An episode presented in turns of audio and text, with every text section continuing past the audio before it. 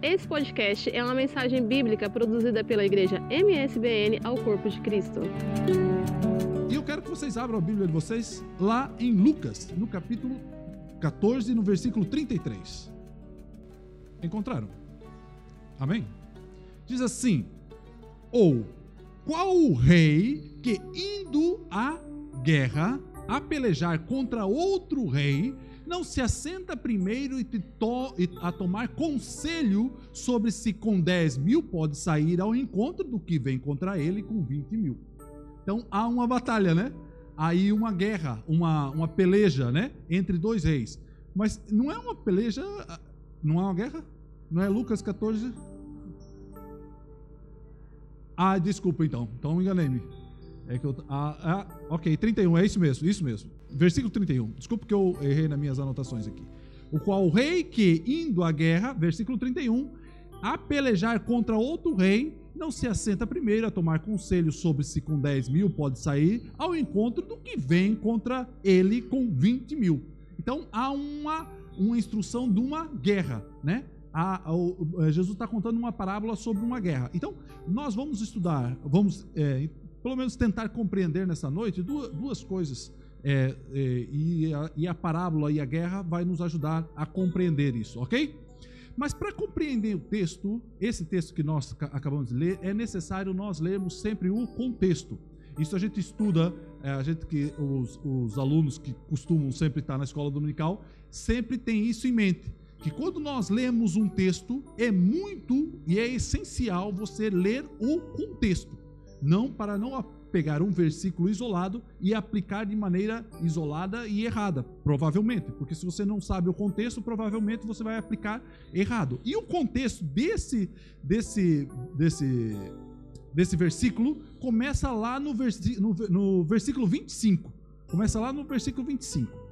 E você pode reparar que quando lá no versículo 25 diz assim: "Ora, aí ia com ele uma grande multidão e voltou-se e disse: primeiro, ia com quem? E ah, no contexto, ia com Jesus. Então ele estava indo com Jesus. E esse e agora esse final de ano é muito propício para a gente entender um pouco essa essa palavra de Jesus, porque nós começamos a fazer contas nosso, do nosso ano, como é que foi o nosso ano, é, que planos é que nós temos para o ano que vem. É, começamos a ter vários planos, né? Vários hum, pensamentos. Olha, vamos mudar de emprego, ou vamos, ou vamos mudar de casa, ou vamos mudar de carro, ou vamos. Começamos a fazer várias contas, né? Várias contas da nossa vida. E como é que foi o ano? Se o ano foi bom, se não foi, né? E Jesus faz, faz, fala uma coisa para essa multidão. Ela para, ele para a multidão e fala assim: Olha, vocês, vocês, vocês, espera aí, vocês estão me seguindo, mas vocês precisam fazer algumas contas. Repare o que, que diz no versículo 26.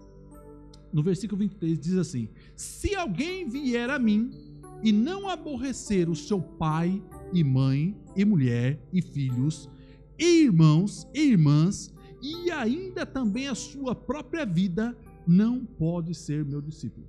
Então estava assim, vindo uma grande multidão atrás de Jesus, e Jesus falou: não, não, não. Jesus nunca gostou assim muito de números. Nós, é, nós gostamos de números, gostamos de ver a igreja cheia, gostamos de ver bastantes pessoas e tal. Mas Jesus acho que não era assim muito chegado a ter grandes números. Então quando ele viu aquela multidão, ele falou: olha, olha, peraí, vamos ter aqui uma conversinha que nós estamos aqui, estamos, acho que estamos tendo aqui um mal entendido. Vocês estão vindo atrás de mim, mas nós estamos aqui tendo aqui um mal entendido. Porque se vocês quiserem vir atrás de mim, vocês vão ter que fazer uma coisa. Vocês é, vão ter que aborrecer o seu pai, a mãe, a mulher, os filhos, a, os irmãos e ainda também a sua própria vida. E se não fizer isso, não pode ser meu discípulo. Então ele está falando assim: olha, a, você vai ter que ter aí uma, uma, uma separação. Se você ama mais o seu pai, a sua mãe, a sua mulher, os seus filhos, a sua irmã, é, o seu irmão, ou, ou mesmo até a sua própria vida, mais do que eu, do que a mim, você não é digno de ser meu discípulo, né? Então, pelo menos ali uma boa parte daquela multidão não estava nesse sistema. Por quê? Eles vinham de vários milagres de Jesus, multiplicação de pães, vários milagres que Jesus vinha fazendo e é, isso atraiu muitas pessoas. Nós às vezes pensamos assim que a igreja deve ter muitos milagres, muitas coisas para atrair pessoas. Mas só que daí essas pessoas vêm, atra, vêm atraída não pelo evangelho, mas pelos milagres ou pelas multiplicações de pães. E a gente temos que entender nessa época, nesse contexto da Judéia, de Israel de antigamente, que havia muita pobreza ali.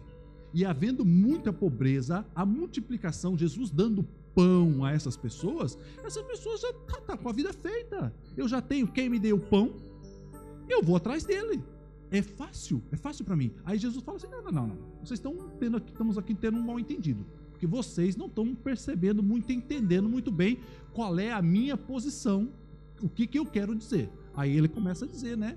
Se você, se alguém vier a mim e não aborrecer o seu pai, sua mãe, seu filho, não, a sua própria vida não é digno de mim.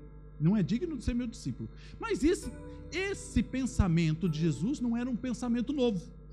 Isso já vinha no Antigo Testamento, Deus já vem falando sobre isso no Antigo Testamento. Se você folhar aí a sua Bíblia, no, nos primeiros livros da Bíblia, um livro chamado Deuteronômio, no capítulo 13, vocês vão reparar isso. Deuteronômio capítulo 13, do versículo 6 ao 9. Vamos ver uma coisa que Deus está falando. Deus está falando.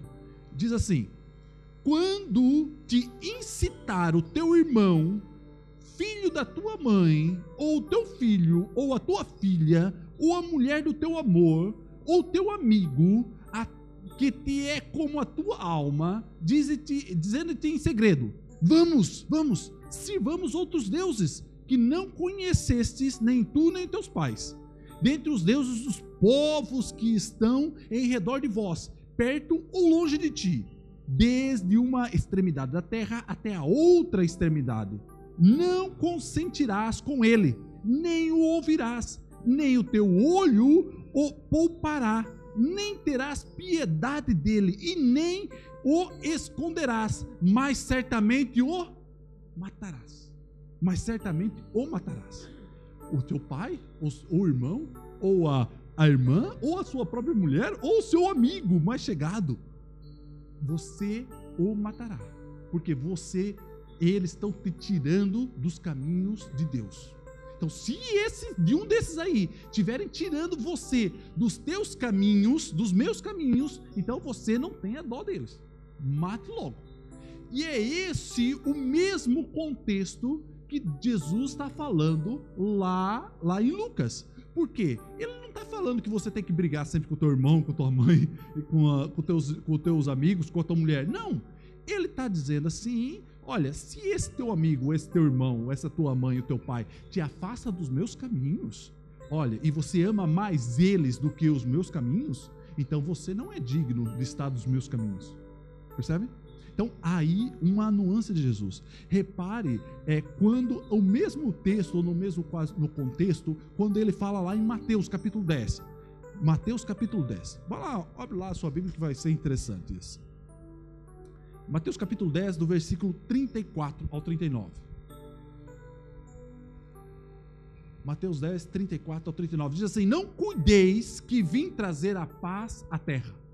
Não vim trazer paz. Jesus falando. Não vim trazer paz à terra, mas espada. Vim trazer espada. 35. Porque eu vim pôr em disseções ou separação o homem com o seu pai e as filhas contra a mãe e a nora contra a sogra. Isso Jesus não precisava ter falado, né? Que já ia ver isso já isso ele não precisava ter dito, que já já há sem essa. E daí no 36 ele diz assim: "E assim os inimigos do homem serão os seus familiares. Quem ama o pai ou a mãe mais do que a mim, não é digno de mim. E quem ama o filho e a filha, mais do que a mim, não é digno de mim. No 38 ele diz assim: E quem não toma a sua cruz e não segue após mim, não é digno de mim. Quem achará a sua vida, perderá.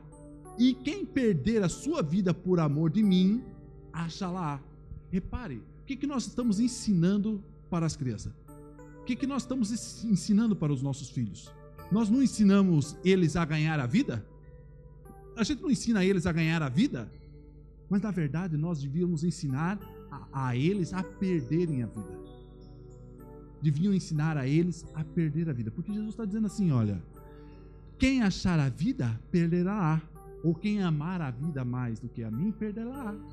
Mas quem perder a sua vida por mim, achará.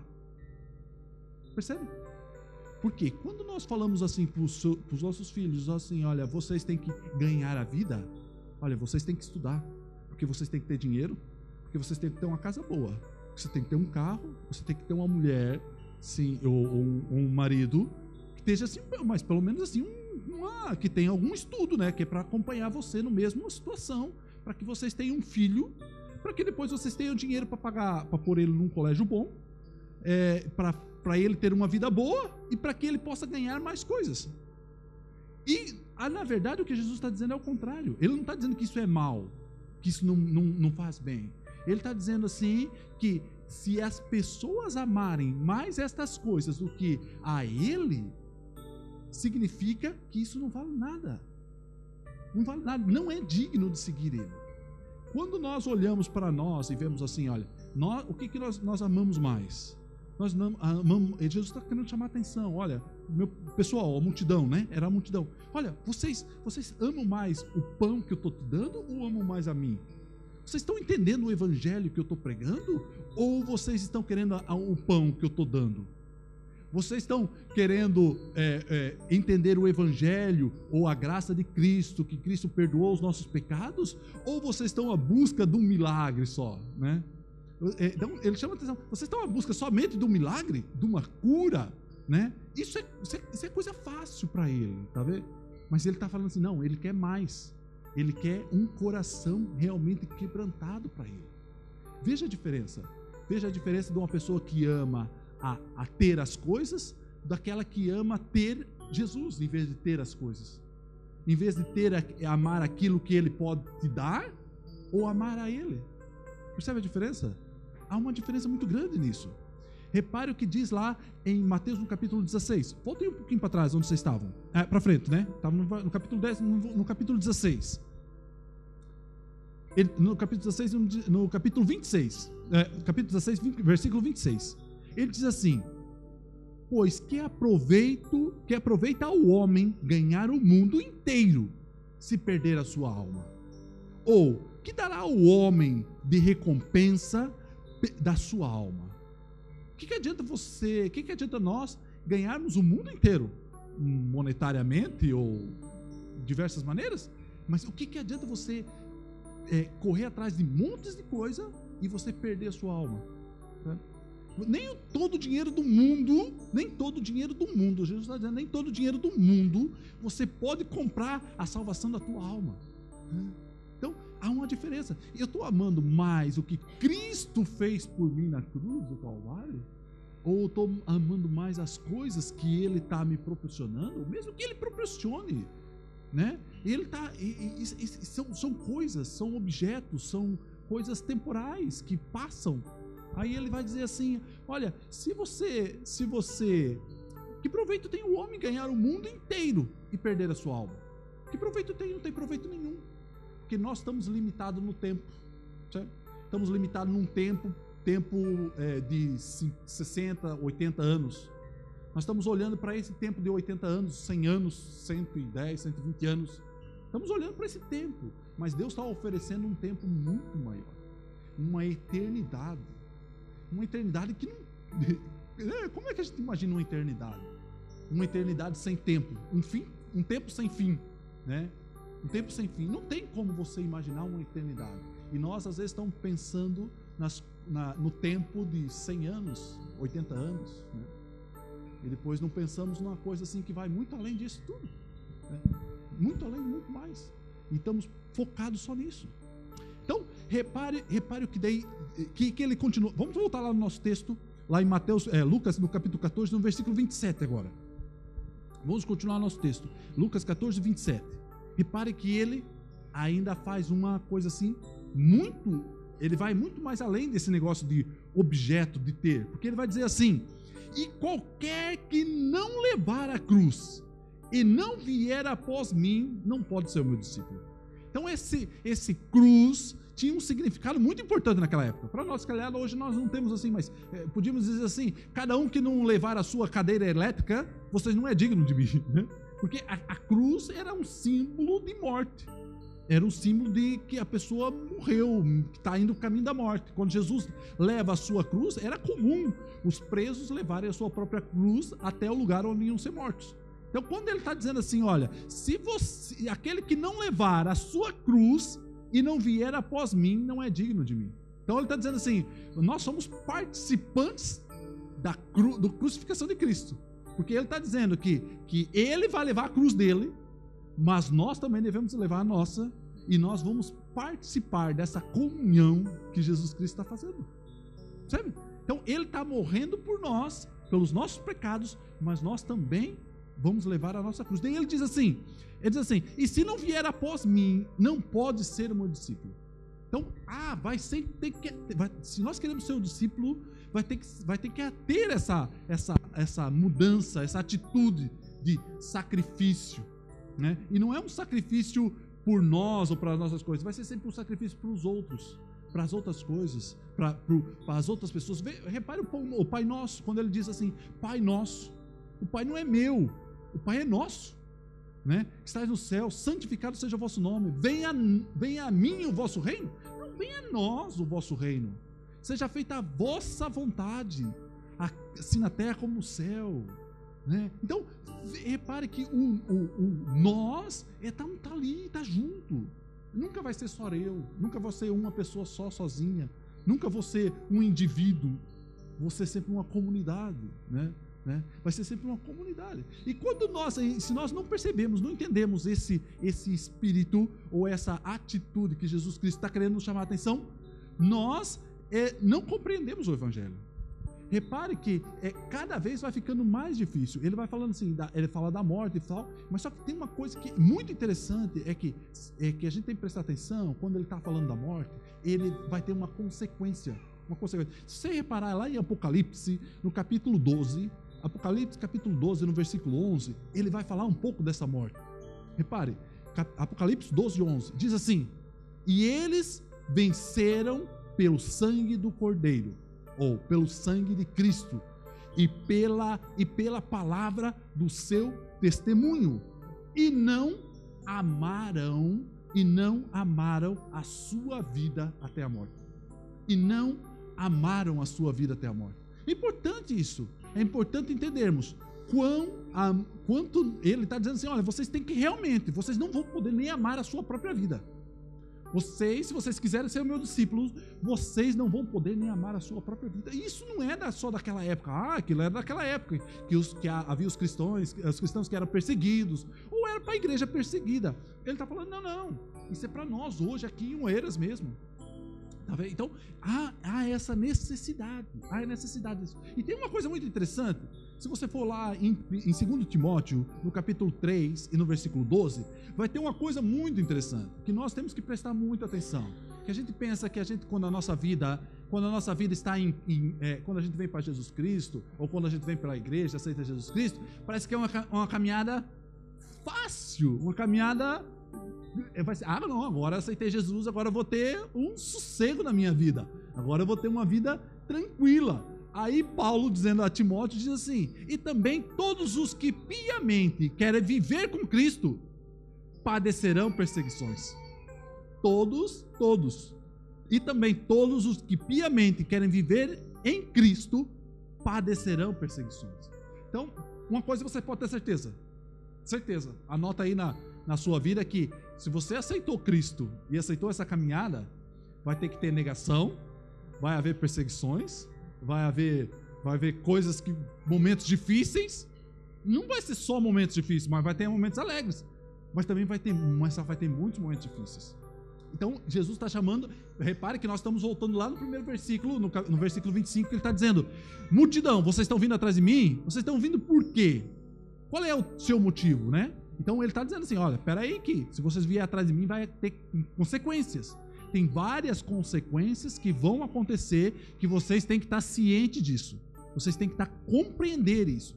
Aí a, a chamada de atenção a, da nossa de Jesus Cristo é é, vale a pena? Estamos fazendo, nós vamos. Nós, ele fala assim: Jesus Cristo está falando assim: olha, vocês têm que fazer as suas contas. Faça a sua conta. Vale a pena? Vale a pena essa caminhada? Você vai ter que fazer essa conta. Se você quer começar a caminhada com Cristo, você vai fazer assim: peraí, peraí, peraí. Você está me dizendo que a vida não vai ser mais fácil, que vai ter vida difícil. Vai ter vida difícil, vai ter muita dificuldade. Mas ele está dizendo assim: olha, faça aí as tuas contas. O que, que você acha? Você está preparado para seguir essa vida? Você está preparado para passar por essas dificuldades? Porque há uma batalha, querendo ou não, a gente está falando, falando lá da, da escola dominical, é, há, há uma batalha espiritual. E quando você aceita vir para Cristo, é, há, há uma, uma é, vai ser uma, uma destruição do reino do mal. Há uma destruição, uma destruição realmente do que Satanás. Satanás o, o diabo não quer vir para Cristo, não quer que você venha para Cristo. Ele quer que você esteja lá do lado dele ou até mesmo esteja dentro da igreja, mas só que não entenda e não compreenda o evangelho, o verdadeiro evangelho. É isso que ele quer. É isso que ele quer. Repare, repare o que diz, daí, é ele vai, daí Jesus vai contar duas parábolas. Vai falar assim, multidão, vocês vão ter que tomar atenção a uma coisa. Vocês vão fazer os cálculos aí.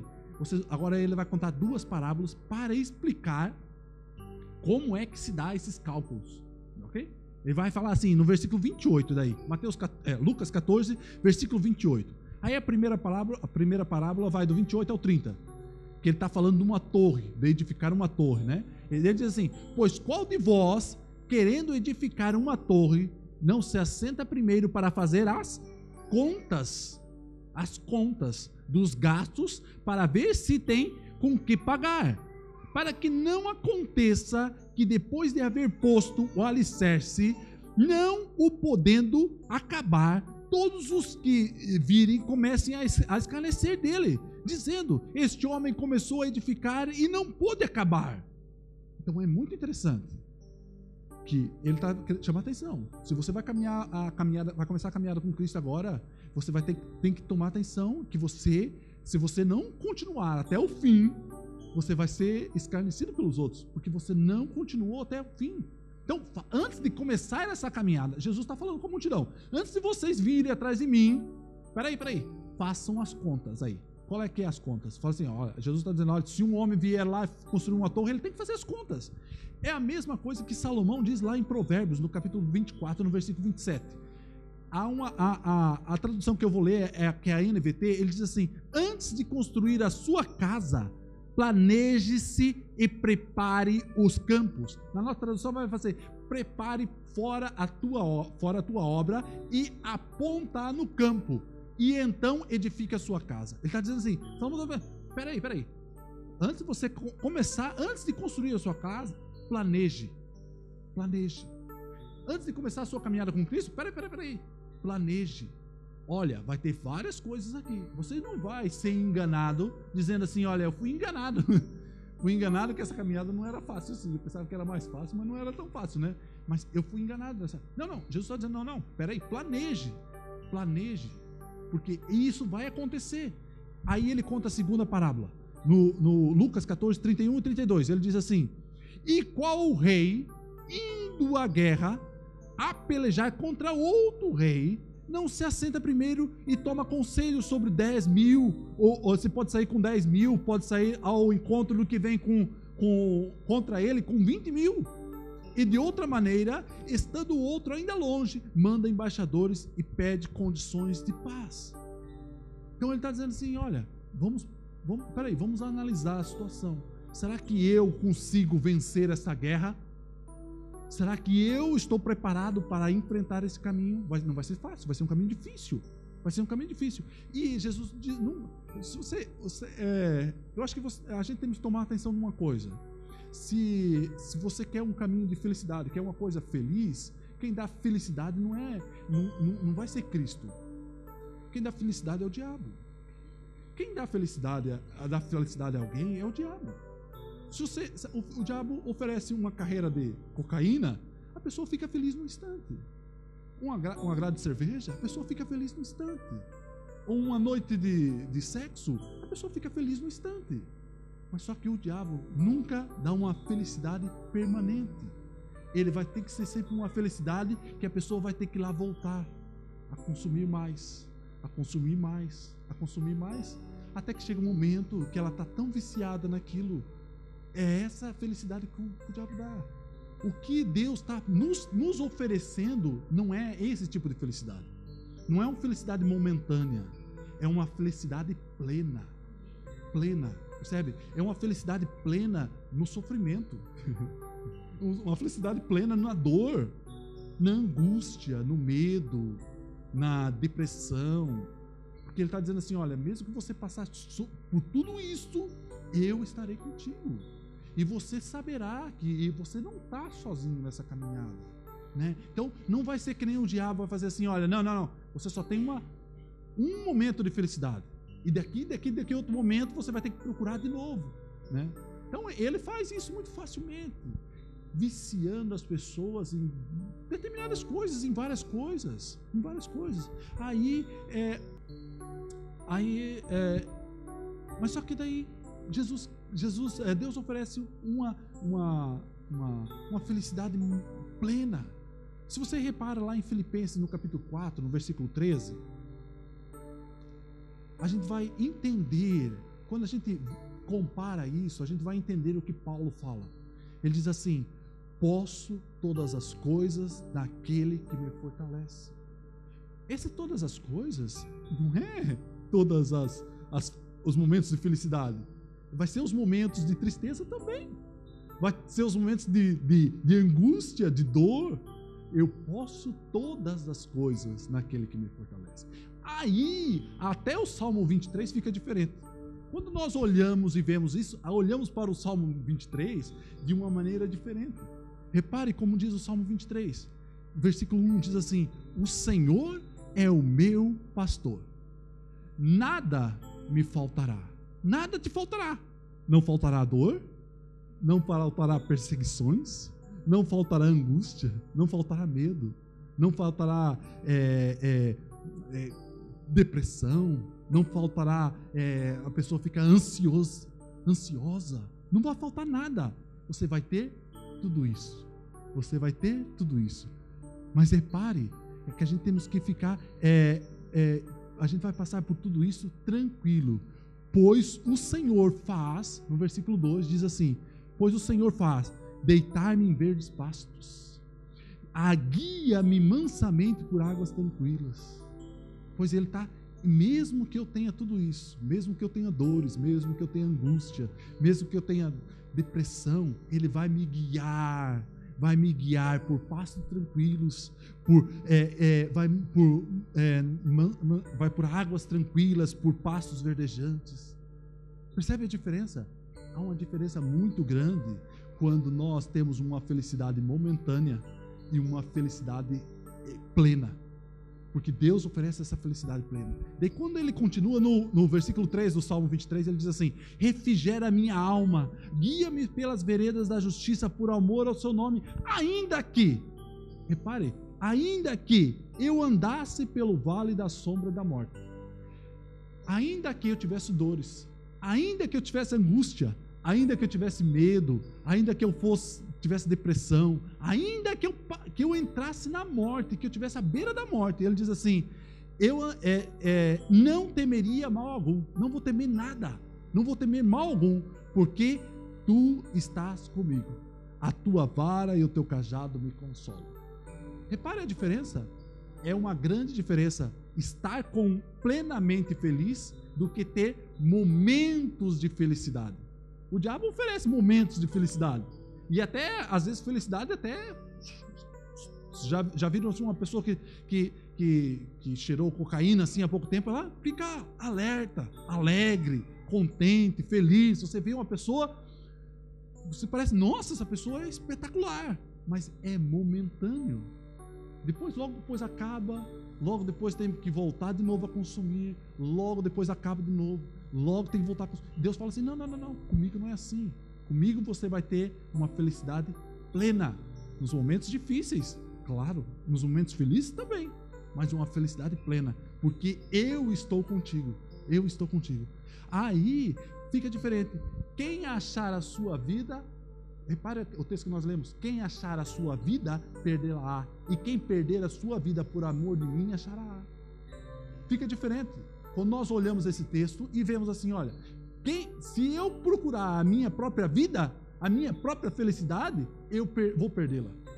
Agora, quem perde a sua vida por amor de mim, acha lá. Acha lá a felicidade plena. Certo? Então há uma grande diferença. Seguindo lá no nosso, nosso texto, no, capítulo, no Lucas 14, 33, agora, agora no versículo 33. Jesus começa a concluir isso tudo. Ele está falando com a multidão. Lembramos que nós falamos lá desde o princípio do versículo 25 que ele está falando com a multidão. Ele fala assim: olha, vocês têm que começar a fazer as contas. Fazem as contas aí do que, que vai acontecer, acontecer com vocês o que, que vai acontecer? Aí no versículo 33 em diante, ele começa a concluir o seu, o seu diálogo, as suas parábolas com a multidão. Ele diz assim: Assim, pois, qualquer de vós que não renunciar a tudo quanto tem, não pode ser o meu discípulo. Então, há uma renúncia. Necessita ser uma renúncia. Se nós olharmos o texto lá de Filipenses, quando Paulo escreve a Filipenses, no capítulo 3, do versículo 7, ele diz assim: Mas o que por mim era ganho, reputei por perda por Cristo. O que por mim era ganho, eu achava que ganhava. Isso tudo eu deixei de lado por causa de Cristo. Então, quem, quem perder a sua vida, achá-la-á. Percebe? Há uma grande diferença. Uma grande diferença quando nós entendemos o texto com a mentalidade de que Jesus Cristo estava falando para a multidão. Muito diferença. Se você olhar é, é, o, que, o, o, que o escritor aos Hebreus diz lá em Hebreus capítulo 11, ele vai falar uma coisa muito interessante sobre Moisés. Hebreus 11, 24 e 20, a 26. Hebreus 11, 24 a 26. Ele diz assim: pela fé, ele está falando de Moisés.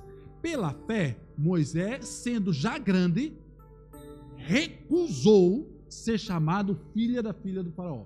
Então, e o que, que ele tinha por ganho, ele recusou. Recusou. Aí no versículo 25 ele diz assim: escolhendo antes ser maltratado com o povo de Deus do que por um pouco de tempo ter gozo do pecado. Então, o pecado, o gozo do pecado tem um, é pouco, é pouco de tempo. Então ele está dizendo assim: eu deixei tudo isso porque tem uma coisa maior. Aí ele vai dizer no versículo 26, dizendo assim: tendo por maiores riqueza o vitupério ou o sofrimento de Cristo do que os tesouros do Egito. Então, eu tenho com mais, com, com maior riqueza o sofrimento de Cristo. Então, está falando de Moisés. Repare o texto, o texto é, é, é muito à frente. O escritor dos Hebreus está muito à frente do, nosso, do, do contexto. Ele está dizendo assim: olha, o Moisés estava lá, quando ele, se, ele saiu, ele saiu do, do, do palácio, ele estava recusando os, os pecados do mundo, os prazeres do mundo, por causa de quem? Por causa de Cristo, que só nasceria, ó, muitos anos depois. Então ele está dizendo assim, porque daí ele continua na parte B, final do versículo 26, assim, porque tinha em vista uma recompensa maior. Tinha em vista uma recompensa maior. Então quando nós falamos assim que nós negamos as coisas as coisas desse mundo é porque não porque nós somos malucos e não queremos ter uma vida confortável. Não, é porque nós temos em vista uma recompensa maior. Percebe? Nós temos em vista uma salvação lá à frente. Nós temos em vista que Cristo fez uma coisa maior por nós e que nós temos a salvação lá à frente. Então, quando nós é, deixamos tudo isso para trás, recusamos todas a, a, as felicidades que o diabo oferece e, e nos pomos assim a, a, ver uma coisa mais além, é porque nós olhamos além de tudo isso aqui, ó, além dos 80, 100 anos ou 120 anos. Olhamos uma eternidade que está além de tudo isso. Há uma grande diferença. Se você voltar lá no, no Lucas capítulo 14 e no versículo 34 agora, Lucas 14, 34. Ele diz assim: Bom é o sal, mas se ele degenera, com que se adubará? Nem presta para a terra e nem para dar o munduro ou ao esterco.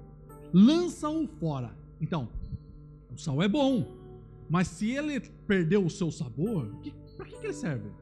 Não serve para mais nada.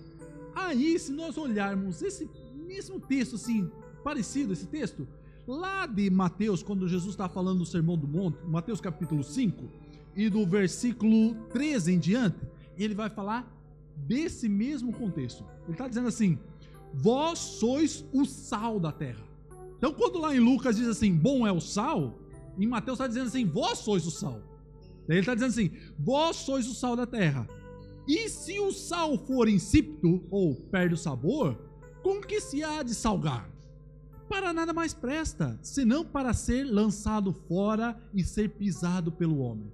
Aí ele dá uma outra parábola, né? A gente está falando muito de parábola hoje. Então ele dá outra parábola. Ele diz assim, no versículo 14, diz assim: Vós sois a luz do mundo.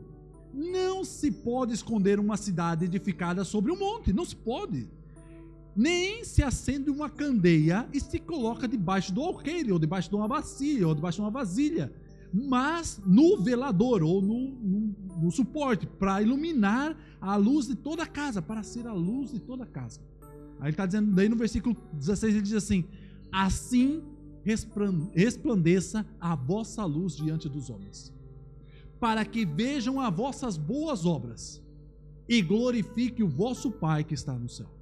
Então, ele, quando, ele, quando lá em Lucas, no capítulo 14, ele está dizendo assim: bom é o sal, ele está dizendo à multidão assim: olha, vocês vão ter que fazer algumas coisas. Você, se vocês querem me seguir, querem ser meus discípulos, vocês vão ter que fazer alguma coisa. Vocês vão. Daí ele conta a parábola. Vocês são sal, mas vocês vão ter que temperar. Daí em Mateus ele diz assim: vocês são a luz, mas vocês vão ter que iluminar. O que, que é isso? Aí ele, no, no, final do versículo 16 do, do Mateus, Mateus 5, ele diz assim: por, é, a vossa luz, é, assim resplandeça a vossa luz diante dos homens, para que vejam as vossas boas obras e glorifiquem o vosso Pai que está no céu. Vocês são a luz, as obras que vocês vão fazer é bom que as pessoas vejam. Para quê? Para que elas glorifiquem a Deus que está no céu. Mas não de uma maneira que de se aparecer, mas vai ser natural. Natural. É, a coisa mais fácil de se evangelizar, as pessoas é ser um cristão no seu trabalho, na, na sua casa, nos seus vizinhos. Com as, com, se você vive brigando com todo mundo, que exemplo é que que exemplo é que está dando, percebe? Então você falando assim, é, é, não é preciso você estar tá sempre falando, ou, é fantástico você falar com Jesus, mas você quer evangelizar, você nem precisa, você precisa ser somente ser cristão, você já está fazendo uma grande coisa. Porque se você não está sendo cristão na sua vizinhança, no, na, no seu trabalho, não sei o que, você está fazendo um desfavor a Cristo. Porque você está tá, tá sendo um mau exemplo.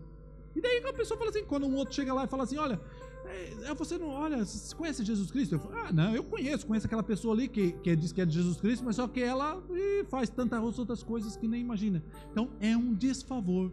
Quando ele está dizendo assim, vós sois do céu, vocês vão ter que passar o exemplo desse mundo. Vocês vão ter que passar seu exemplo nesse mundo. Aí ele chama a atenção uma coisa muito engraçada que está no, no, final do versículo 35, do Lucas 14, 35. Ele diz assim: Quem tem ouvidos para ouvir, ouça. Quem tem ouvidos para ouvir, ouça. Isso lembra muito que também está lá em Mateus capítulo 13. Uma coisa fantástica, já estudamos isso sobre isso. Mateus capítulo 13, do versículo 14 e 15. Ele diz assim: e nele se cumpre, se cumpre é, Jesus Cristo está falando sobre, sobre o povo de Israel, né? Então ele diz assim: e nele se cumpre a profecia de Isaías que diz: ouvindo ouvireis, mas não compreendeis, vendo vereis, mas não percebereis, porque o coração deste povo está endurecido e ouvido é, grado com seus ouvidos fechou os olhos para que não veja com os olhos e ouça com os seus ouvidos e compreenda com o coração e converta e eu cure.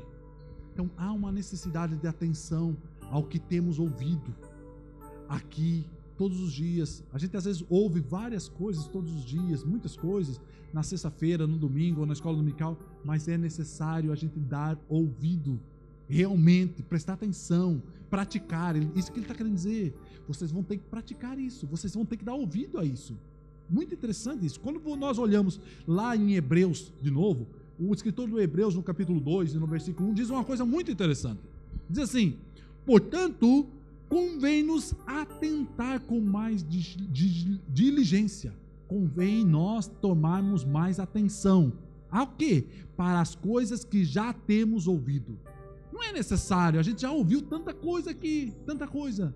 Todos os domingos, a sexta, mas é necessário nós tomarmos atenção, pôr em prática isso que nós temos ouvido. Daí ele diz assim: para que em tempo algum nos desviamos dele.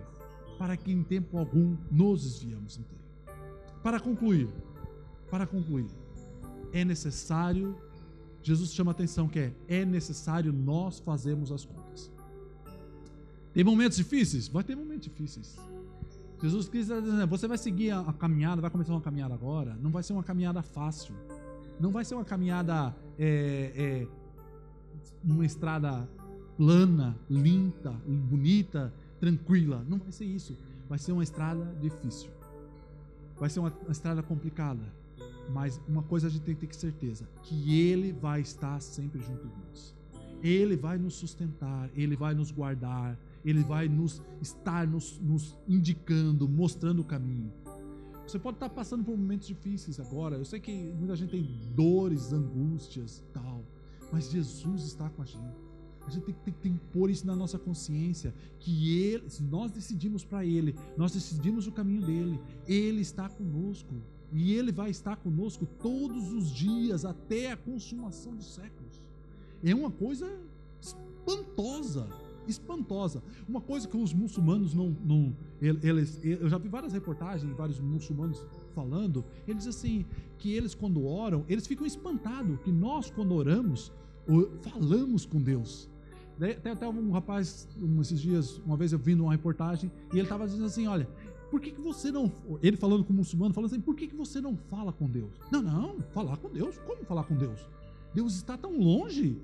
Deus não fala. Daí, daí ele começou a explicar que Deus estava tão perto dele, tão, tão perto que ele podia conversar com Deus a todo momento, a qualquer momento, ter aquela conversa íntima com ele, tá vendo? Então, o, o muçulmano estava falando assim: não, não, Deus está tão longe de mim, tão longe deste mundo.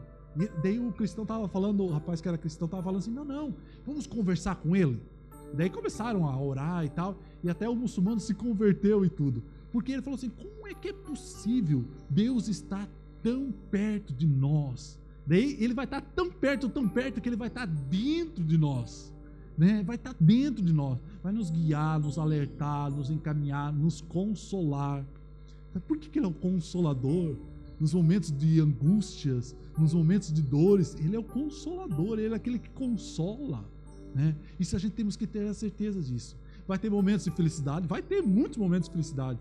Caminhar com Cristo é tão boa, é tão alegre, tem momentos muito felizes muitos felizes. A gente tem que ter essa consciência também, que não é só dores e, e tristeza.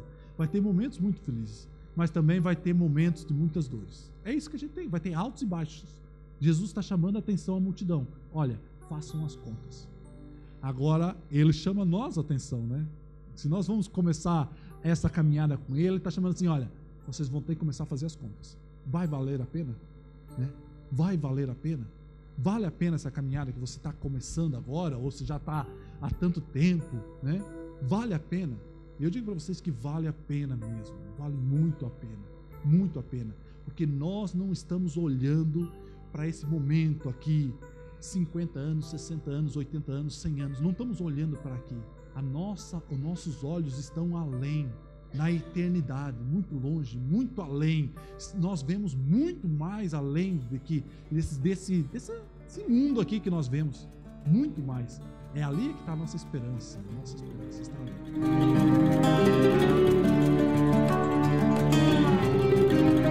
Esse foi mais um podcast, uma mensagem bíblica produzida pela igreja MSBN Oeiras.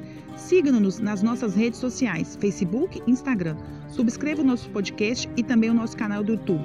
Saiba mais informações em msbnportugal.com.